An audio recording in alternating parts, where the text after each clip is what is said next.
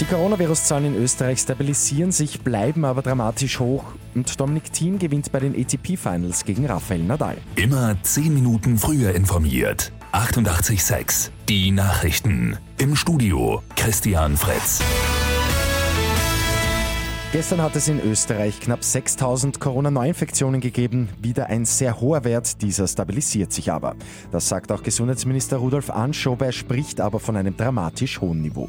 Jetzt müssen die Zahlen wieder schrittweise gesenkt werden. Letzte Woche am Dienstag waren es mit 6100 Fällen etwas mehr als gestern.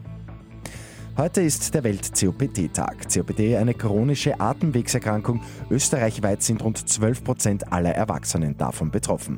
COPD-Patienten haben kein höheres Risiko am Coronavirus zu erkranken. Das sagt Primar Bernd Lamprecht, Vorstand der Klinik für Lungenheilkunde am Kepler Universitätsklinikum. Allerdings haben diese Patienten, wenn sie Covid-19 erleben, ein höheres Risiko für einen schwereren Verlauf. Für COPD-Patienten gilt also besondere Vorsicht mit dem Ziel, eine Infektion zu vermeiden. Und Erfolg für Dominik Thiem. Er steht bei den Tennis ATP Finals in London bereits im Halbfinale. Die gute Nachricht zum Schluss. Der Niederösterreicher gewinnt gestern auch sein zweites Spiel.